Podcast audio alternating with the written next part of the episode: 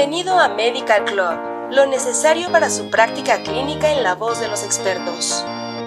Material de uso exclusivo para profesionales de la salud en México. Al reproducir este podcast está confirmando que es un profesional de la salud. Hola, gracias por escuchar un episodio más de Medical Club Urología. Hemos preparado información que confiamos te sea útil y relevante. Comencemos. Para un gran número de adultos, los síntomas del tracto urinario inferior son una de las fuentes más comunes y significativas de comorbilidad y deterioro de la calidad de vida. Comúnmente, los pacientes aquejados presentan síntomas y condiciones que se superponen, lo que provoca que una fuente homogénea de síntomas sea rara. A menudo, la sintomatología y hallazgos físicos no predicen adecuadamente la fisiopatología de los síntomas del tracto urinario inferior. Para evaluar estos trastornos, con frecuencia debemos recurrir a la historia clínica del paciente, el examen físico y los cuestionarios para la valoración de la sintomatología. El flujo urinario es el producto de la evacuación vesical a través de la uretra. La dinámica vesical consta de una fase de almacenamiento de la orina en la vejiga y posteriormente una fase de vaciamiento. La normalidad de ambos procesos depende de una compleja coordinación de núcleos y vías nerviosas pertenecientes a los sistemas nerviosos somáticos y vegetativos o autónomos. La urodinámica estudia el transporte, almacenamiento y evacuación de la orina.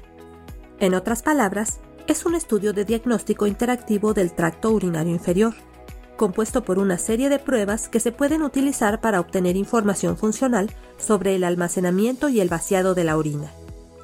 Su objetivo principal es reproducir los síntomas de los pacientes y determinar la causa de estos, mediante mediciones u observaciones urodinámicas. Además, algunas condiciones presentan síntomas mínimos o nulos. Aquí, las pruebas urodinámicas pueden ser apropiadas. Una práctica urodinámica adecuada comprende tres elementos. Primero, una indicación clara y una selección adecuada de las mediciones y procedimientos de prueba pertinentes. Segundo, la medición precisa con control de calidad de datos y documentación completa. Por último, el análisis preciso y un informe crítico de resultados. Las mediciones urodinámicas aún no se pueden automatizar por completo, a excepción del procedimiento urodinámico más simple, la uroflujometría. Esta se trata de una medición no invasiva y es relativamente económica. Por lo tanto, es una prueba de detección de primera línea indispensable para la mayoría de los pacientes con sospecha de disfunción del tracto urinario inferior. Esta simple medición urodinámica proporciona información objetiva y cuantitativa, que ayuda a comprender tanto los síntomas de almacenamiento como los de vaciado. Durante su realización, se debe proporcionar una privacidad adecuada y se debe pedir a los pacientes que orinen cuando sientan el deseo normal de hacerlo. Posteriormente, se debe preguntar al paciente si su micción fue representativa de una micción habitual y se debe documentar su opinión. Los resultados de la uroflujometría deben compararse con los datos proporcionados por el paciente mismo en un gráfico de frecuencia-volumen. La estimación ecográfica del volumen residual postmiccional completará la evaluación no invasiva de la función miccional.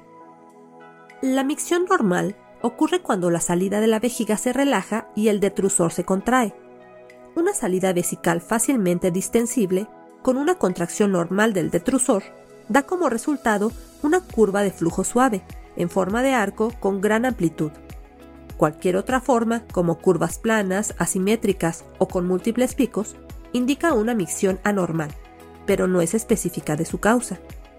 La hipoactividad del detrusor y la obstrucción de la salida de la vejiga son las dos condiciones más prevalentes que afectan la fase de micción de los síntomas del tracto urinario inferior en hombres de edad avanzada.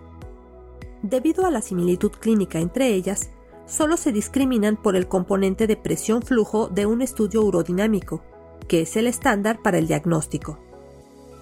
Teniendo en cuenta la alta prevalencia y los síntomas clínicos similares, varios investigadores han tratado de desarrollar herramientas simples que ofrezcan una alternativa para distinguir la hipoactividad del detrusor de la obstrucción de la salida de la vejiga. Entre estas, se incluye la puntuación internacional de síntomas prostáticos y determinados parámetros de uroflujometría, como la cantidad de orina residual posmiccional. La puntuación internacional de síntomas prostáticos se usa ampliamente en el diagnóstico inicial de pacientes con síntomas del tracto urinario inferior, así como en el periodo de seguimiento, para determinar la eficacia del tratamiento. Su principal desventaja es que los pacientes pueden tener dificultad para entender las preguntas, por lo tanto, los datos obtenidos son muy subjetivos. Este problema de comprensión se ha informado tanto en pacientes con educación superior como en aquellos de menor nivel educativo. En resumen, al evaluar a un paciente que presenta síntomas del tracto urinario inferior, hay que tomar en cuenta que la uroflujometría puede proporcionar información sobre la tasa de flujo de orina y el patrón de vaciado, aunque no sobre la etiología de estos. Así concluimos este capítulo del podcast de Urología en Medical Club. Suscríbete a nuestro canal para escuchar el siguiente. Hasta la próxima. Fue Medical Club